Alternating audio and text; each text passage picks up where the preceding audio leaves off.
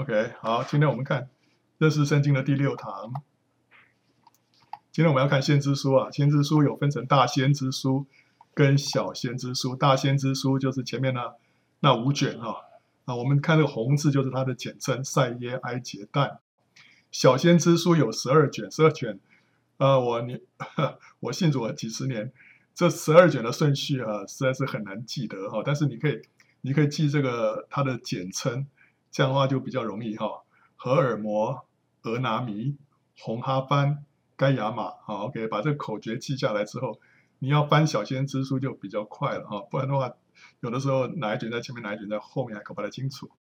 好，那个大先知跟小先知的差别主要是篇幅的差别。好，我们知道先知啊，在列王时期啊，神的时候就兴起了以利亚跟以利沙，但是他们并没有写下任何的文字。所以他这两位是没有著书的先知，之后呢，就神就兴起了一些先知，他们就写下了先知书。蓝色的是向着北国发预言的先知啊，当然他们有的有发向南国发，但主要是向着北国阿摩斯跟何西阿。另外红色的是向南国发预言的先知，这些比较多。然后呢，还有一些是向着外邦发预言的。之后还有三位是。被掳归回之后的先知，哈，哈该、撒迦利亚，还有一个另外在更晚的是马拉基。好，你看到这个先知啊，特别在什么时间点比较多呢？就两个时间点，对不对哈？一个时间点就是北国要亡国的前后，啊，有没有？好，那时候有那个有四个先知：阿摩斯、和西亚、以赛亚跟弥迦。另外就是南国要亡国的前后，从那红一直到但以理。之后就是被掳归回的先知。好，我们先看这个约尔。如果按照时，我们先按照时间的先后来看这些先知。第一个可能是约尔，他是针对南国的，可能是在约阿斯做王的时候。那时候祭司耶和耶大摄政，为什么呢？因为他这卷书里面有呼吁啊，要先知啊，要带领百姓起来进食悔改，没有提到王，那可能就是在南国时期啊。只有一个时期是王没有实权，就是祭司耶和耶大在摄政的时候，那时候他是祭司嘛，所以他呼召祭司要带领全国起来这个悔改啊。那时候约阿斯还很小，所以呢，他可能因此就是最早写成的先知书。第一章里面他提到，当时国内发生空前严重的蝗灾，之前没有发生过这么严重的。那约珥就说这是神从神来的一个警告跟惩罚哈，呼吁百姓要禁食悔改。这个蝗虫，你看这个样，哇，这个多到这种地步，呃，这个叫蝗灾，他们就造成很大的损失啊。那第二章他就预言到将来还有蝗灾要来，这是神审判的日子，就所谓的耶和华的日子。然后他在第二章里面他又更预言到将来神会浇灌圣灵。所以他是第一个预言五旬节圣灵降临的先知，所以他被称为是五旬节的先知哈。五旬节先知就是约尔，那段话就是说，以后我要将我的灵浇灌凡有血气的，你们的儿女要说预言，你们的老年人要做异梦，少年人要见异象。在那些日子，我要将我的灵浇灌我的仆人和使女。所以这段经文在使徒行传里面就被引用出来，就是这就是应验了当时约尔所发的预言。最后一章里面，他就预言到主的再来跟千禧年的光景，所以这卷书从当时一直预言到千禧年，时间涵盖很长。下一个是约拿，约拿书里面他是针对亚述的尼尼微城发预言，神叫约拿去宣告审判的信息。那时候约拿就抗命，结果被大鱼吞到肚子里面三天三夜。其实这卷书也不能说是像尼尼微所发的，因为。他是讲到他去尼尼微传道的这个过程，其实这个信息本身还是向着神的子民讲了哈。OK，那总而言之，这个是发生在尼尼微这个背景。那后来他就被吞到大鱼的肚子里面三天三夜。后来他在肚子里面就悔改祷告，神就吩咐大鱼啊，把约拿吐在旱地上。那时候就到尼尼微城去宣告审判，结果全城的人都悔改，神就后悔就不降灾了。结果约拿为这个事情就很生气啊，他就求死啊，然后那我生不如死。结果呢，神就给他小以大义，显明他的恩慈。啊，他说：哇，这城城市里面有那么多人还不能分辨左右手，我怎能够不怜惜他们呢？既然他们都悔改了，所以约拿书呢是讲到亚述啊，亚述，可是因为他们悔改的缘故，神就呃怜悯他们。一百多年之后，有另外一卷书，就那红书，一样讲到亚述，但是那时候神的审判就来到了。好，下一卷书是阿摩斯书，阿摩斯是一个南国的一个很卑微的牧人，那他同时修理桑树，修理桑树，他是其实就是采摘一种穷人才会采摘的西克莫无花果，右边这个是一般的无花果，但是另外有一种无花果叫做西克莫。无花果就是我们中文里面所说的桑树，啊，这种无花果是长在大的主要的树干的旁边，所以不像一般的无花果那么容易摘，它要爬上去一个一个去去摘的，所以这个只有穷人才会去摘这个无花果，他是做这种事情的，所以他是一个呃很卑微、很穷苦的一个牧人，可是他被神呼召向北国发预言，特别攻击他们的不公不义跟。欺压贫寒啊，他也预言北国以色列将要被掳。这卷书里面有几句我们常听到的，三章三节跟七节的话，二人若不同心，岂能同行呢？主耶和华若不将奥秘指示他的仆人众先知，就一无所行。还有八章十一节说，耶和华说，日子将到，我必命饥荒降在地上，人饥饿非因无饼，干渴非因无水。乃因不听耶和华的话，还有九章十一节，到那日我必建立大卫倒塌的帐幕，堵住其中的破口，把那破坏的建立起来，重新修造，像古时一样。OK，这都是阿摩斯书里面所提到的。下一个是何西阿，何西阿呢？他是针对北国以色列发的预言，他指就说北国已经快要快要灭亡了哈，他就指责以色列像神。好像是一个不忠的妻子，神吩咐何西阿做一件事情，就是娶一个淫妇歌篾哈做他的妻子。那其实歌篾她本来不是淫妇，她本来是一个良家妇女啊，她是婚后才红杏出墙的，就成为一个淫妇啊。但是神就预先告诉何西阿说，反正这个将来会成为一个淫妇，但是你去娶她。而且后来这歌篾呢，就跟他的那个情夫啊，就生了一些儿女。然后呢，神让何西阿呢也收养这些从淫乱所生的子女。后来歌篾跟他的情人私奔之后啊，遭到抛弃，就沦落成为妓女。那神就吩咐何西阿为他赎身，再度收容他，而且来爱他。哦，这非常不简单的事情。哦，这个有人说这个叫 Amazing Love。那这个是这个何西阿的故事。何西阿跟割灭的婚姻呢，象征神带领以色列人出埃及之后，以色列人逐渐背叛神的悲剧。何西阿是一个爱的先知，他对神的爱有非常深邃的体验。神让他经历到婚姻家庭的悲剧，以至于他能够深刻的感受，并且表达神啊忌邪，可是却又不离不弃的爱。在他先知的意识当中，充满了神慈怜的情绪。这句话什么意思啊？在他先知的意识当中，充满了神慈怜的情，意思就是说，他里面发出来那种慈怜的那种感觉啊，不是从他自己天然人里面出来的，是在先知的这样的启示当中，他生发出来的一个怜悯。所以这个怜悯是从神来的，不是从他自己里面来的。他在先知的这个看见当中，他就向着这个割灭啊，就有这样的一个爱出来。和西阿书是一个眼泪的产物。这卷书里面有一些金句啊，哈。第二章十九到二十节说：“我聘你永远归我为妻，以仁义、公平、慈爱、怜悯聘你归我，也以诚实聘你归我，你就必认识我耶和华。”这讲到说，神向他的百姓以色列人啊下聘，神的聘礼是什么呢？就是神自己的。仁义、公平、慈爱、怜悯，这些都是神宝贵的属性。神以这个作为聘金啊，来聘我们。他们所行的事，他们不能归向神，因为有淫心在他们里面。他们也不认识耶和华。我们务要认识耶和华，竭力追求认识他。他出现却如晨光，他必临到我们，像甘雨，像滋润田地的春雨。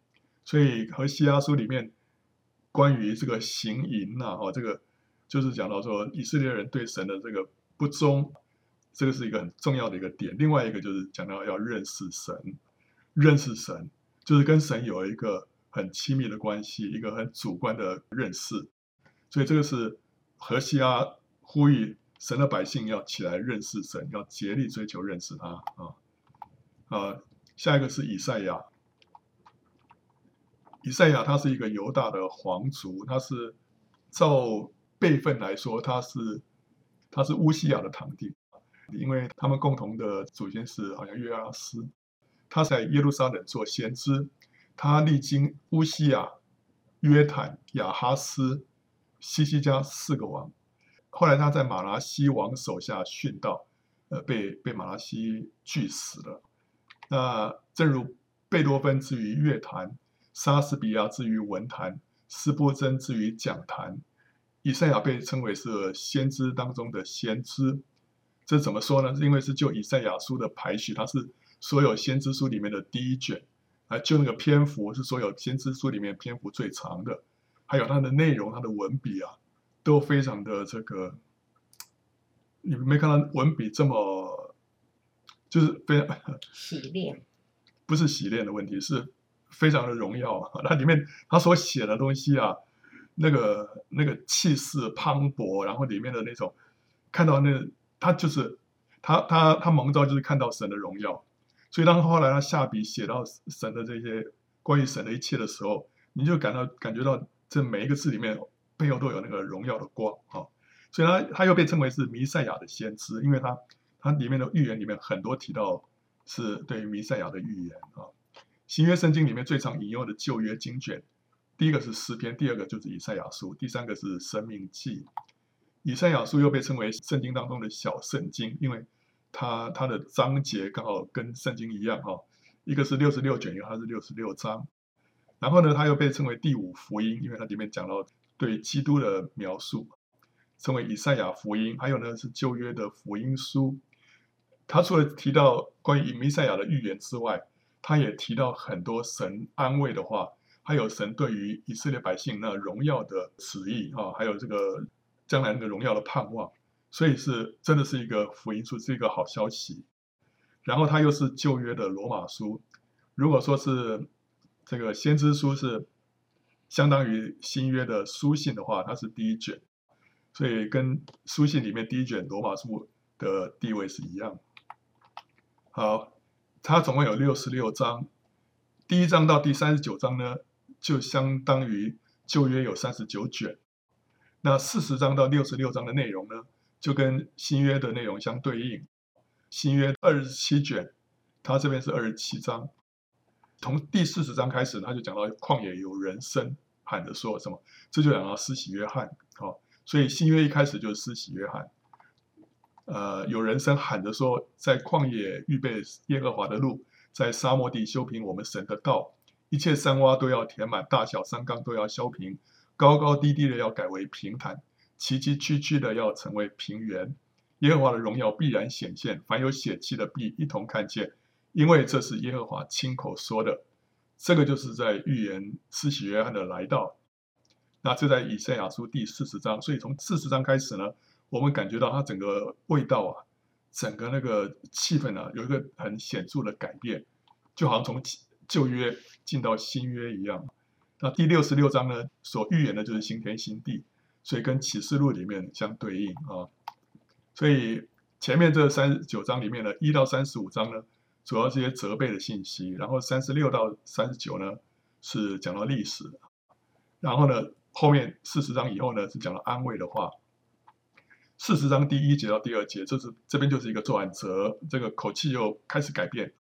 他说：“你们的神说啊，你们要安慰安慰我的百姓，要对耶路撒冷说安慰的话，又向他宣告说，他征战的日子已满了，他的罪孽赦免了，他为自己的一切罪从耶和华手中加倍受罚啊。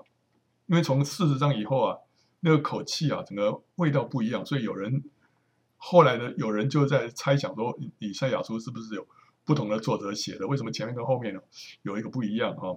但是我们相信还是同一个以赛亚，只不过他这个后来的这个凌晨跟前面不一样，所以写出来的不太一样。然后呢，前面我们才可以再把它细分啊，一到十二章是论到犹大跟以色列，十三到二十三章论到列国，接着是论到刑罚跟复兴，然后一段历史，然后四十章以后呢，先是讲到归回，然后讲到重建，最后讲到荣耀。一到五章是论到犹大，这边有一些金句，以赛亚书里面的金句啊，真的是 不胜枚举，我们只能挑几节啊讲一下。二章二节，末后的日子，耶和华殿的山必坚立，超乎诸山，高举过于万岭，万民都要流归这山。然后呢，第六章是以赛亚蒙召，那时候他是乌西雅王崩的那年，我看见主呢。坐在高高的宝座上，他的衣裳垂下，遮满圣殿。其上有沙拉弗侍立，各有六个翅膀，用两个翅膀遮脸，两个翅膀遮脚，两个翅膀飞翔，彼此呼喊说：“圣哉，圣哉，圣哉！万军之耶和华，他的荣光充满全地。”所以这是以赛亚那时候看到这个异象之后，后来神让那个呃天使啊用火炭洁净了他的口之后，然后呢呼召他起来。为神来传讲他的信息啊，七章到十二章是论到以色列，这边有提到对于主耶稣基督的预言。七章十四节，主自己要给你们一个兆头，必有童女怀孕生子，给他起名叫以马内利。九章六节，因有一婴孩为我们而生，有一子赐给我们，政权必担在他的肩头上，他名称为奇妙、策士、全能的神、永在的父、和平的君。然后呢，十一章六节这边提到千禧年的光景，豺狼必与绵羊羔同居，豹子与山羊羔同卧，少壮狮子与牛犊并肥畜同群，小孩子要牵引他们。然后接着就是论到列国啊，然后呢，接着是二十四章开始论到末世，然后呢，接着有提到以色列犹大的六个祸，因为他们是去仰望埃及哈。然后主耶和华以色列的圣者曾如此说啊：你们得救在乎归回安息，你们得力在乎平静安稳，你们竟自不肯啊！然后主虽以艰难给你当饼，以困苦给你当水，你的教师却不再隐藏，你的眼必看见你的教师。然后呢，接着是三十四章、三十五章讲到刑罚跟复兴，耶和华救赎的民必归回，歌唱来到西安。永乐必归到他们的头上，他们必得着欢喜快乐，忧愁叹息尽都逃避。然后接着讲到耶路撒冷被亚述所困，但是神呢拯救他们。然后接着讲到西西家病得医治的这些历史。接着四十章到四十八章讲到归回，其实他这边进到新约，对不对？哈，对应的在新约，所以这段可以说对应于这个福音书。下一段呢是《使徒行传》跟书信，最后一段呢是讲到启示录。呃，四十章到四十八章里面讲到归回，这边有一个对比，从偶像到真神，所以这段里面特别提到唯有耶和华是神。第二段呢，这边是从巴比伦到西安，所以这次重点在于西安。最后一段呢是从羞辱到荣耀，重点在那个荣耀。啊，四十章到四十八章里面。它的核心信息是归回，这边预言神要行一件大事，就是把被掳的以色列人从巴比伦带回来。你要知道，那时候当以赛亚发这个预言的时候，以色列人根本犹大人根本还没有被掳到巴比伦去，但是他已经先预言到将来他们会被掳，而且还要从被掳之地要回来。所以呢，虽然当时被掳和归回都还没有发生，可是神在这里就先预先宣告了。证明唯有唯独耶和华是真神，偶像尽属虚无。所以在这段经文当中啊，他再三的讲到说，唯有耶和华是神。但那等候耶和华的必重新得力，他们必如鹰展翅上腾，他们奔跑却不困倦，行走却不疲乏。压伤的芦苇他不折断，将残的灯火他不吹灭，他凭真实将公理传开。看哪，我要做一件新事，如今要发现，你们岂不知道吗？我必在旷野开道路，在沙漠开江河。这讲到他们要归回啊。然后四十九章到五十七章啊，这当中最中心的是五十三章，刚好位在中间。在这章里面是预言到基督跟十字架啊，讲到受苦的弥赛亚，基督跟十字架也就是福音的核心。保罗说他不知道别的，只知道耶稣基督并他钉十字架。所以这个是五十三章的信息，也就是这一段四十九章到五十七章当中的中心信息。那这就是。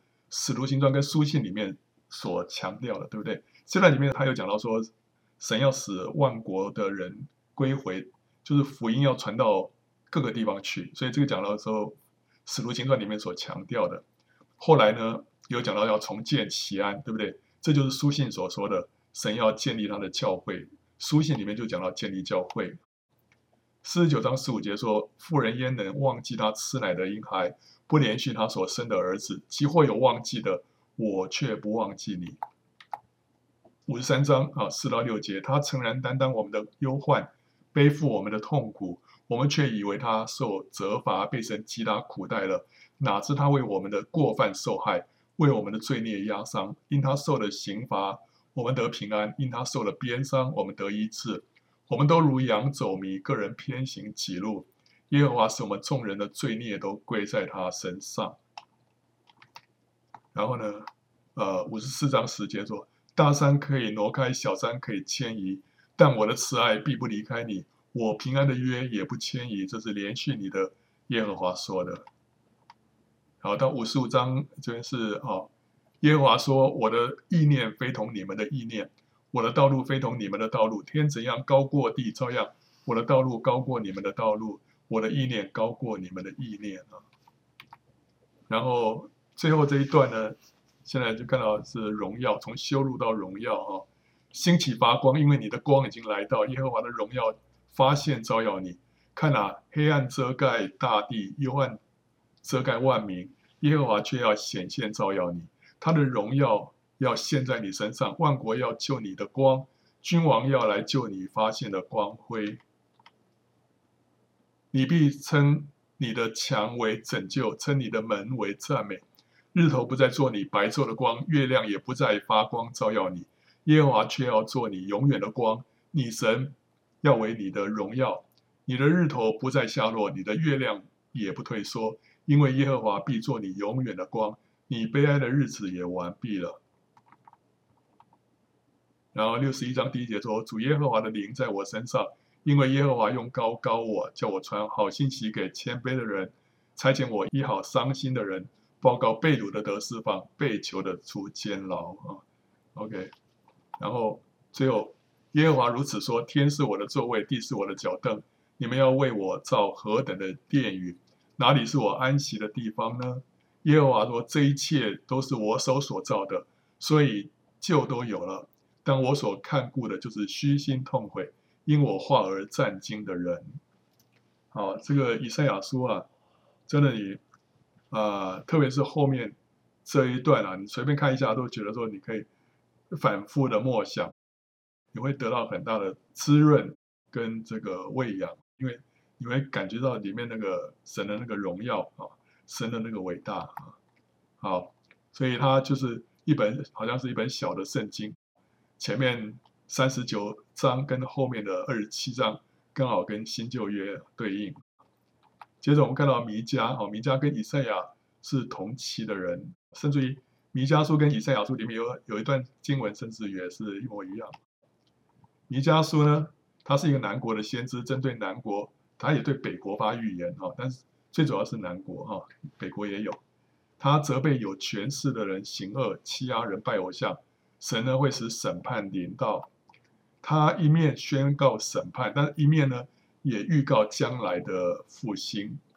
弥迦，弥迦这个先知，其实他他责备的话呢，我觉得好像还没有说这个安慰的话多。他 好像一面责备，但是马上就后面一大堆这个很好的应许啊。所以呢，呃，这里面有提到很多这方面哈。好了，他四章一到二节这段也是在以赛亚书里面也有。末后的日子，耶和华殿的山必坚立，超乎诸山，高举过于万里，万民都要流归这山。必有许多国的民前往，说：“来吧，我们登耶和华的山，奔雅各神的殿。主必将他的道教训我们，我们要行他的路，因为训诲必出于西安，耶和华的言语必出于耶路撒冷。啊，所以你看，他一面在那边责备了，他是一下子他就说哦，将来会怎么样？然后呢，他必在多国的民中施行审判，为远方强盛的国断定是非。他们要将刀打成犁头，把枪打成镰刀。这国不举刀攻击那国，他们也不再学习战事啊。然后他又说伯利恒啊，哦，他就是预他是预言到主耶稣从伯利恒出来的那位先知啊。伯利恒以法他啊，你在犹大诸城中为小，将来必有一位从你那里出来，在以色列中为我做掌权的。他的根源从亘古从太初就有啊，所以讲到基督，对不对啊？世人啊，耶和华已指示你何为善，他向你所要的是什么呢？只要你行公义，好怜悯，存谦卑的心，与你的神同行。然后你看，呃，我的仇敌啊，不要向我夸耀，我虽跌倒，却要起来。我虽坐在黑暗里，耶和华却做我的光。所以，他一方面讲到这个犹大会受审判，但是一方面又讲到犹大会在兴起啊。神啊，有何神向你赦免罪孽，饶恕你产业之余民的罪过，不永远怀怒，喜爱施恩，必在怜悯我们，将我们的罪孽踏在脚下，又将我们的一切罪投于深海啊。啊，所以弥迦是一个啊一面。责备，但是一面又多多鼓励的一位先知。接着看到那鸿，那鸿呢是一个针对亚述的尼尼微城发预言的先知，他跟一百多年前的约拿书相呼应。约拿书彰显神的慈爱，因为尼尼微人悔改；那那鸿书呢彰显神的公义，因为尼尼微人的恶贯满盈。他跟 OK 约拿书相相距了一百一百多年啊。那尼尼微后来，他因为这个洪水啊而城破，亚述王就带着他的后妃太监啊，连同金银财宝一同自焚在宫中。尼尼微城破之后呢，全城都被掳掠焚烧，彻底化为废墟，一直到如今。那这些都在纳洪的预言当中。主前六一二年，巴比伦呢就攻陷了尼尼微，这个是尼尼微这座城，后来呢就成为一片废墟，到现在。然后下一个是西班牙，西班牙呢，它是也是一个犹大皇族，跟以赛亚一样，他在约西亚王年间做先知，他可能辅助约西亚的一些改革行动啊。约西亚我们知道是犹大这南国啊最后一个复兴的君王，西班牙那时候做先知，所以他可能在这件事情上头有帮助约西亚。他预言犹大将要被掳，而且但是呢幕后会复兴。我觉得他这卷书里面有一段话是我比较喜欢的，就是三章十七节：耶和华你的神是施行拯救大有能力的主，他在你中间必因你欢欣喜乐，默然爱你，且因你喜乐而欢呼。我们的神是这样的一位神。那接着是看哈巴谷书啊，哈巴谷的意思是拥抱的意思啊。你对照这一卷书，这个哈巴谷可以可以来解释说。意思就是说，我们应该要拥抱什么？拥抱神的旨意啊！虽然这个旨意让我们感到非常的为难，虽然可能是灾难，可能是痛苦，但是呢，我们要去拥抱他。哈巴谷就是就是这样子，他拥抱神的旨意。他可能是一个立位人，是在圣殿里面弹琴唱诗的。所谓唱诗哦，在历代志上二十五章第一节又做说预言。所以那些在圣殿里面啊，弹琴唱诗的人，他们一方面用音乐在侍奉神的时候，那时候先知的灵就会感动他们，会说出一些预言来。哈巴谷可能是这样的一个人，所以他是一面在那边用音乐来服侍，在这同时呢，就受到圣灵的感动，说出一些预言。哈巴谷书是人跟神之间对于公义跟苦难的对话，讲到说公义的神为什么会让这些事情发生？那为什么会让这苦难临到这个国家？这个先知就有四次问神说：“为什么？为什么？为什么？哦，Why？Why？” 那后来呢？他就他就这个不甘心，他就上到望楼上面去，到城的一个高处啊，要等着神给他回答。后来神就告诉他，把一些事情告诉他。约伯是问神说：“义人为什么会受苦？”哈巴谷是问神说：“为什么容许不义的国来吞灭有义的国？”就是让巴比伦这样一个邪恶的国家呢，来吞灭犹大。后来神就神就给他回答了，就是有一天啊，巴比伦他们自己也要受罚，但是呢，异人要因信称义。所以这卷书里面一些重要的经文是怎么样呢？二章四节，加勒底人自高自大，心不正直，为异人因信得生。异人因信得生，这个在新约里面被引用好几次，也成为福音的一个重要的信息。然后二章二十节，耶和华在他的圣殿中，全地的人都当在他面前肃静静默。三章二节，耶和华，我听见你的名声就惧怕。耶和华，求你在这些年间复兴你的作为，在这些年间显明出来，在发怒的时候以怜悯为念。虽然无花果树不发旺。葡萄树不结果，橄榄树也不效力，田地不出粮食，圈中绝了羊，棚内也没有牛。然而我要因耶和华欢心，因救我的神喜乐。主耶和华是我的力量，他使我的脚快如母鹿的蹄，又使我稳行在高处。当神向约伯显现的时候，约伯就突然都没有问题了。他在尘土跟炉灰中懊悔啊。当神向哈巴谷一说话的时候，哈巴谷。他对于国家所要面临的这些苦难跟灾殃啊，他也没有话说。他说：“即使这一些都发生了，我仍然要怎么样？要因耶和华欢心，因救我的神喜乐。”所以，当神跟我们一相遇的时候啊，我们很多问题就不再是问题了。神自己成为我们的答案，也成为我们的满足跟喜乐啊。那下一个是俄巴底亚书，俄巴底亚书只有一章。它是针对以东的预言，因为以东人在犹大遭难的时候趁火打劫，所以呢，借着俄巴底亚书，神说他们会受到神的报应。然后下一个是耶利米书，耶利米书是第二卷这个大先知书了啊。耶利米呢，他是出自于一个祭司的家庭，他个性呢比较怯弱，多愁善感，有女性的柔和，他很富有同情心。被称为流泪的先知或者哭泣的先知，神却拣选他在犹大王国的前夕做神的代言人，传递审判跟灾难的信息，劝犹大人要投降巴比伦。结果呢，饱受误解跟逼迫。他的服饰对于犹大为何亡国，还有圣殿为何被毁，做了清楚的解释。耶利米书之对犹大，就如同何西阿书之对。以色列都是神对他不忠的妻子发出最后的呼吁啊！耶利米遵神的命令，终身没有结婚。他是预言以色列人将要被掳七十年的那位先知，他也预言神会立新约来取代旧约啊！所以这两个预言都是非常重大的预言。耶利米他是一生非常痛苦，他的痛苦在哪里？第一个，他爱神，可是他却生在一个人心远离神的乱世。他爱人，他感情丰富，他热切为他同胞代祷，可是人却以恶报善。第三个，他的个性温和怯弱，神却使他在遍地与人相争相竞。神让他看见的都是无可避免的可怕灾难，到最后要亡国。神要他宣讲的都是刺耳难听的信息，惹人恨恶。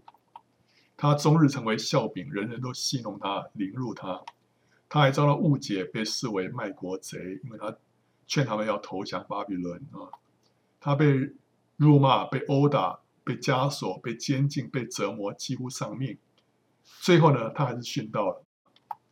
连他的富家亲族知己都以奸诈待他，企图要谋害他。神命令他不得娶妻生子，终身独身。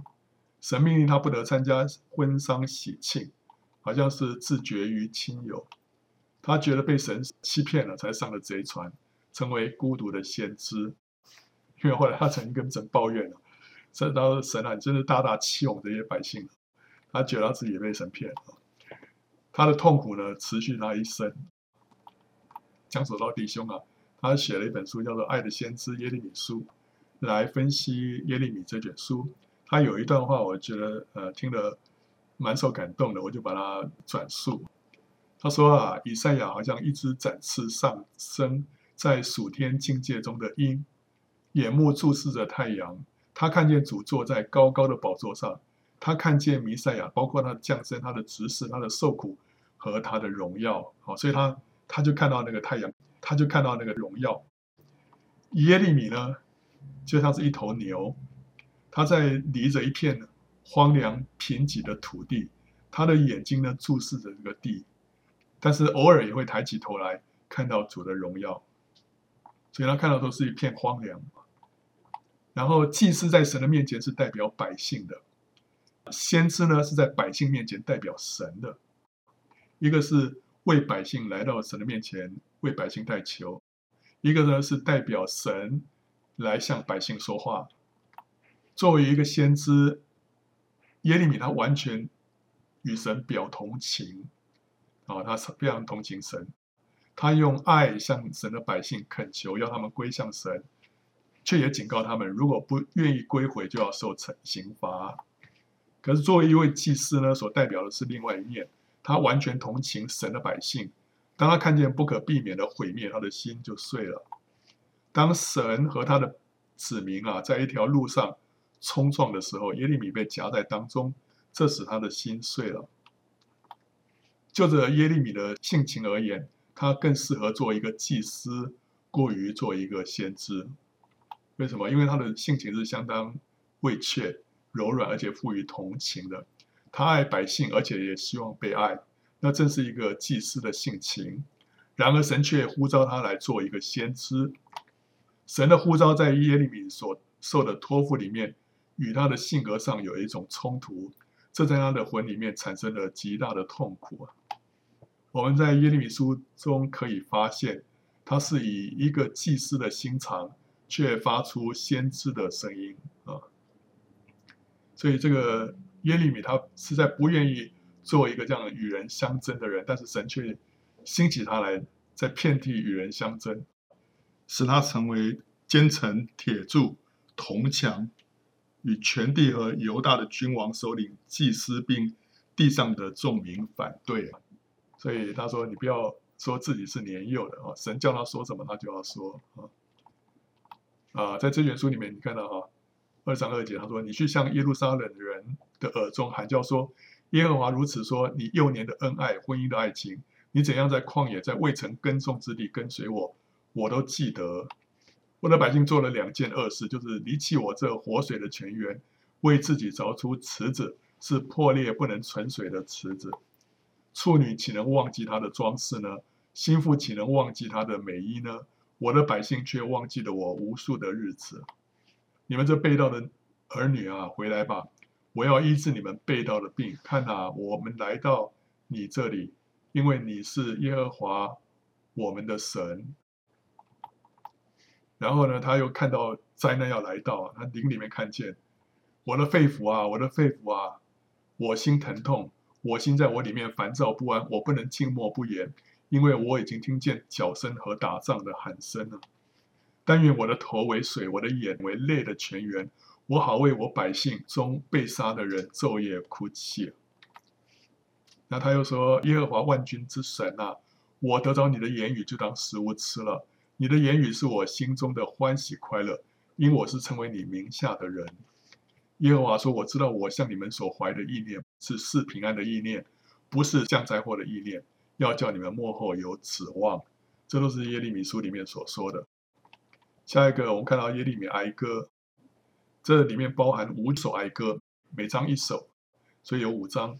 那前面四首呢，都是字母诗，就是用这个希伯来文的顺序啊，总共有二十二个字母，每一个字母作为它每一节的第一个字母。英文的话是 A B C D 这样下去，每一节的第一个字母。所以它是每一章都是二十二节，但是第三章有六十六节，就是相当于是 A A A B B B C C C 这样子开头啊。然后他在这哀歌里面，他就比较现在跟过去的光景的差别。他承认这场大难是出于神，原因呢是因为以色列人犯罪，他求神来怜悯施恩。那里面有一句话说：“人在幼年负轭，这原是好的。他当独坐无言，因为这是耶和华加在他身上的。他当口贴尘埃，或者有指望。他当由人打他的腮颊，要满受凌辱，因为主必不永远丢弃人。”他这是亡国之后写的这个耶利米哀歌啊。所以现在以色列人、犹大人应该要怎么样？他说：“就是伏在神大能的手下，就接受神的审判跟管教。”有一天，神还会再收纳他们。那下一个是以西结书。这个以西结呢，他也是出自祭司家族，跟耶利米一样，他也是被呼召成为先知。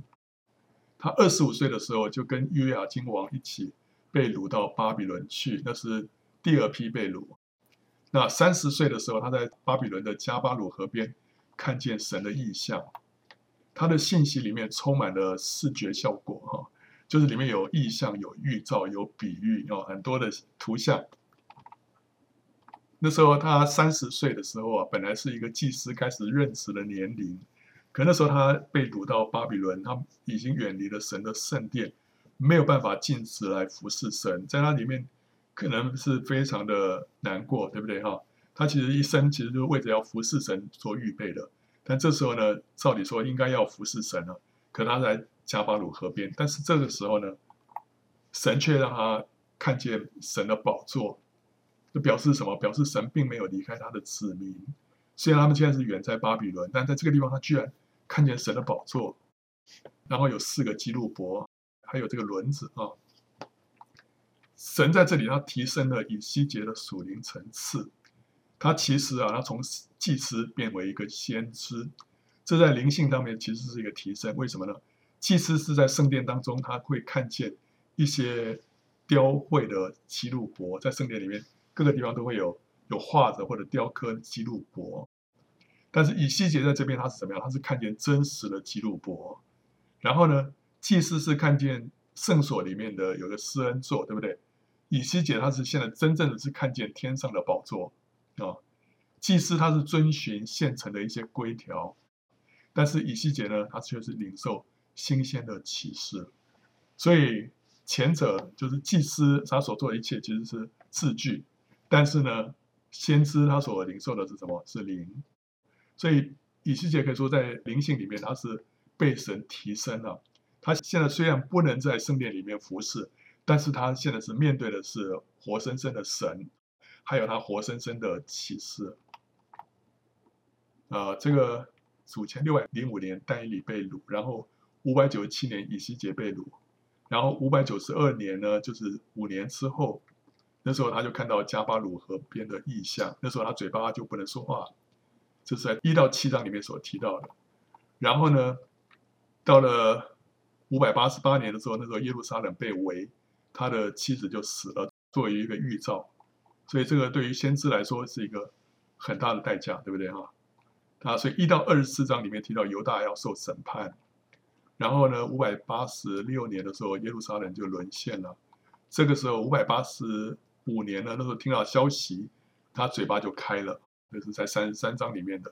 然后呢，二十五章到三十二章就讲到外邦要受审判。最后呢，在五百七十二年的时候，他看到未来圣殿的异象。好，这是讲到说以色列要复兴，最后这一大段。好，那最后是几几十年之后就被掳归回。所以前面的第十章里面，他看到神的荣耀离开圣殿。最后呢，四十三章他就看到神的荣耀回到圣殿了。他在三十七章里面看到枯骨，哦，在一个平原，其实说是应该说是一个山谷里面看到很多的枯骨，但他呢就遵神的命。向骨中大量的枯干的骸骨发预言，骸骨就连结长筋肉，有皮有气息进入骸骨，使骸骨复活站立，成为极大的军队。这是讲到以色列人啊，现在看起来像是干的，好像不能再干的骸骨，但是有一天他们要重新站立起来。所以这边看到，当他一发预言的时候呢，地就震动，然后气息就来啊。那后来他又看到一个。一个意象是看到那个圣殿，这是幕后的圣殿，是什么时候的圣殿呢？这应该是在千禧年的时候，圣殿的样子跟之前的不太一样，规模比较大，这里头有很多的细节，特别讲到尺寸，每一个地方这个尺寸是多少，讲得非常的详细。所以呢，如果你光是这样看下去，就是不知道为什么要讲这么详细呢？但是你再仔细的这个仰望主啊，研究一下，你会发现，哎，这里头都有属灵的含义哈、呃，非常的丰富。比方说，这边有有两道门、哦，一个是外院外面的门，一个是内院外面的门。哦那一个可以象征是得救的门，里面那个呢是得胜的门，所以这里头也告诉我们很多属灵的一些原则。好，那今天就不讲这个了。那下一个是但以理，但以理书一到六章是讲到历史，叙述但以理跟他三个同伴的事迹；七到十二章呢是预言，叙述四大帝国跟末世的异象。但以理呢是出自犹大的皇族，跟以赛亚、西班牙一样。然后呢，他是六百零五年首批被掳到巴比伦的犹大人之一。他跟三名同伴被选，经过三年的训练，就侍立在巴比伦王的面前。后来巴比伦王做梦，只有但以理能够解这个梦，指出呢王所梦的一个具象啊，就象征巴比伦跟以后的各大帝国。这个金头银胸铜腹铁腿，还有半泥半铁的脚，分别象征巴比伦帝国、波斯马代帝国、希腊帝国、罗马帝国跟末世的十国联盟。后来又看到有一个石头啊，不是人手所凿的，把这个像打碎了。这个石头呢，后来就变作一座大山，充满了天下。这讲到神的国。然后呢，后来他的三个同伴呢、啊，不拜这个巴比伦王所立的这个金像，啊，人很这么渺小，后来就被投到烈火的窑中，可是却毫发无伤，让王拜服啊。这三个朋友在烈火窑中，还有一个仁慈啊，与他们同行，啊，那就是神的儿子基督。后来丹以里呢，就为王解梦，他预言王将会吃草如牛。为期了七年，后来果然就这样发生了啊。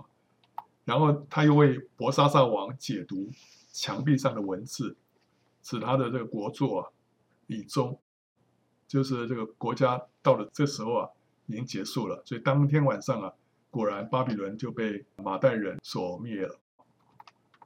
然后后来他在波斯王底下被陷害，丢入狮子坑里面，可是却蒙神保守。所以这个都是。但以理书里面前面的一些奇妙的事迹，那讲这些是干什么？就是表示说啊，他神也借着这些事情来安慰、来鼓励那些被掳的犹大人呐、就讲到说，即使他们被掳，但是神与他们同在。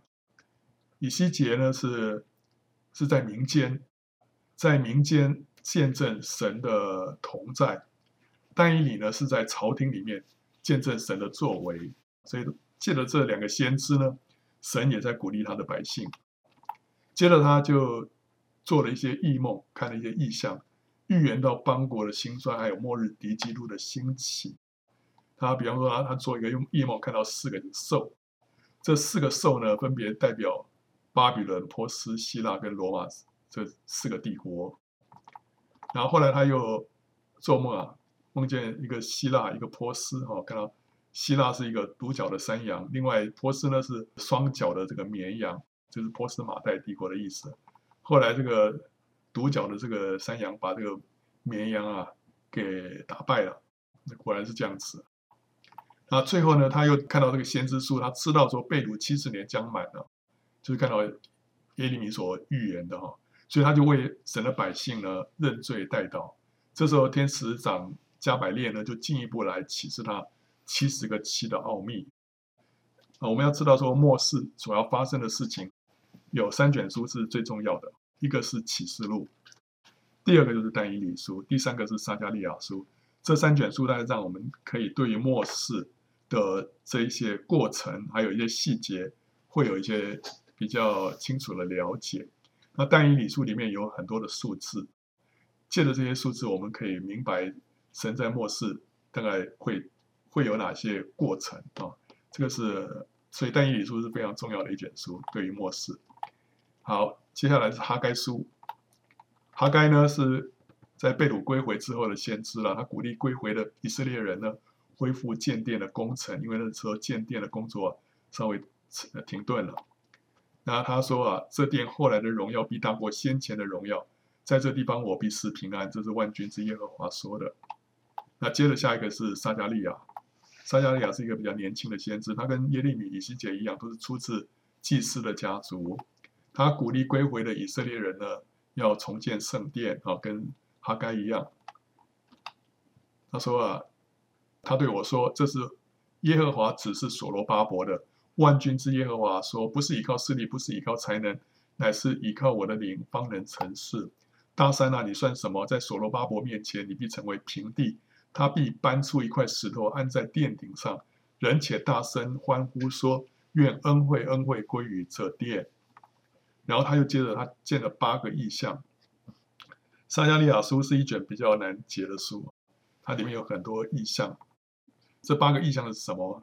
第一个是看到番石榴树跟马的意象，第二个呢，看到四个角跟四个匠人，这四个匠人把四个角打掉了。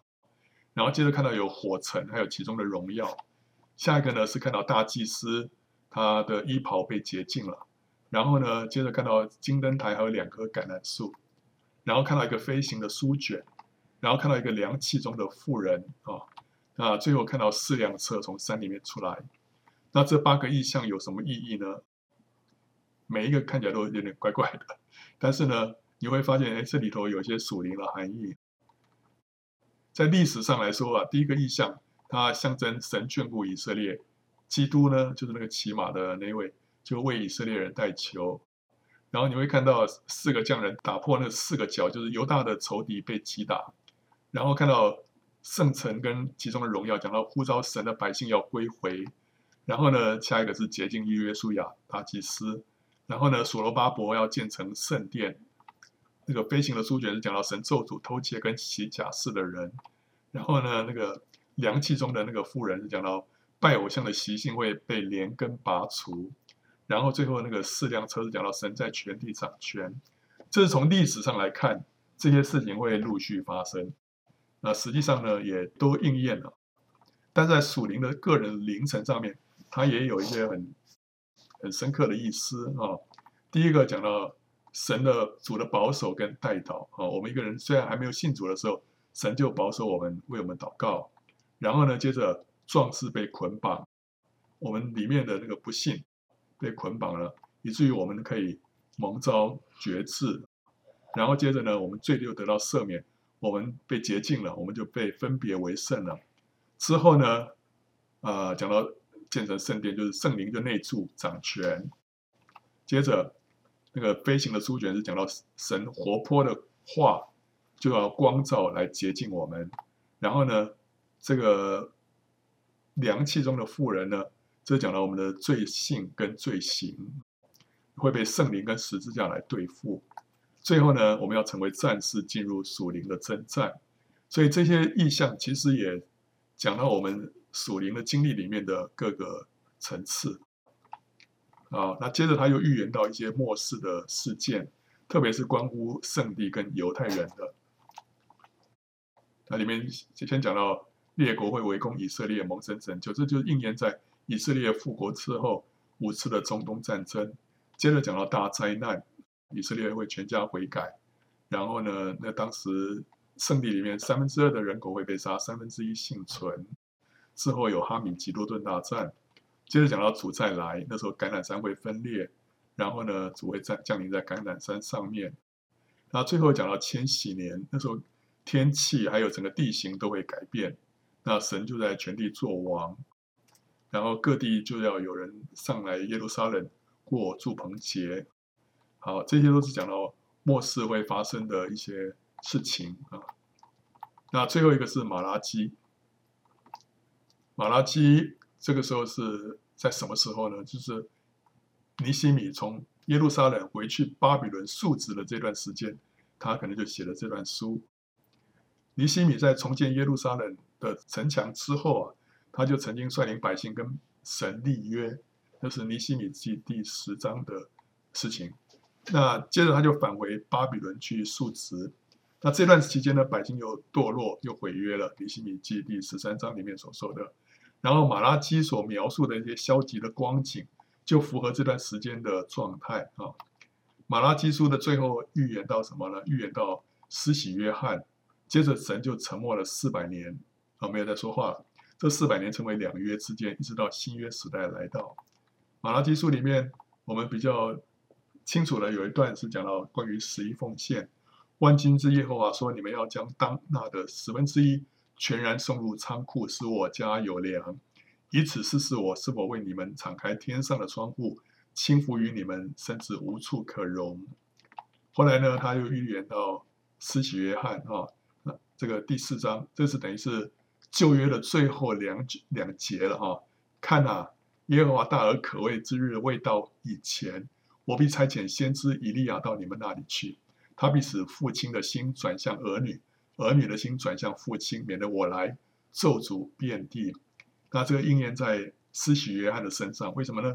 当施洗约翰出生之前啊，那时候天使就向他的父亲撒加利亚预告，就讲到说你会生一个儿子，叫做约翰。他会怎么样呢？他要使许多以色列人回转归于主他们的神，他必有以利亚的心智能力，行在主的面前。叫为父的心转向儿女，叫悖逆的人转从异人的智慧，又为主预备合用的百姓。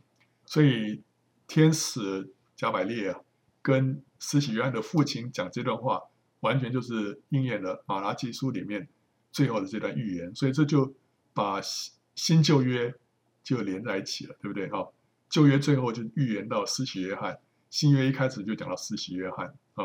好，所以这个就是。这些先知书里面的大概的内容，今天跟大家简单的介绍一下。